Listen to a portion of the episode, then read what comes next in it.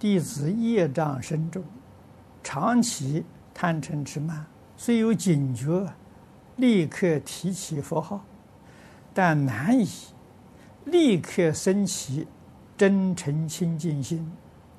请问应如何能立刻升起真诚清净心，以降伏烦恼？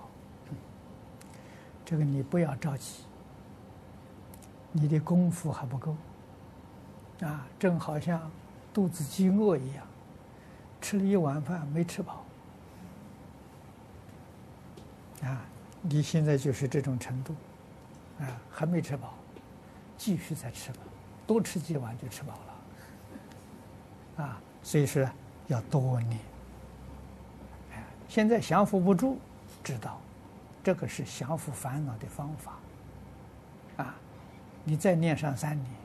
念上五年，你看印光大师在文钞里头常常说：“啊，一般凡夫啊，念佛通常都是三年，啊，三年念下来之后啊，烦恼就轻了，还是不能断，啊，在一支香，啊，中国过去人呢，这个家里面有钟表的很少。”啊，不像现在这个物质啊，文明比以前进步太多了。啊，这个钟表几乎每家都有。一支香长香呢，有一个半小时。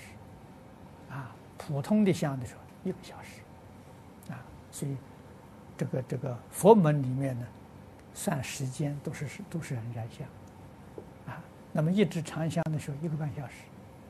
一个半小时里面，还起三五个妄念，这是正常的，啊，这是念佛念三年了，正常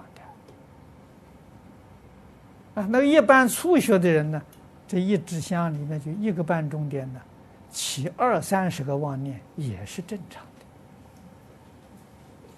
的。啊，你要说我这个一开头念佛就能把烦恼降伏住，这个是。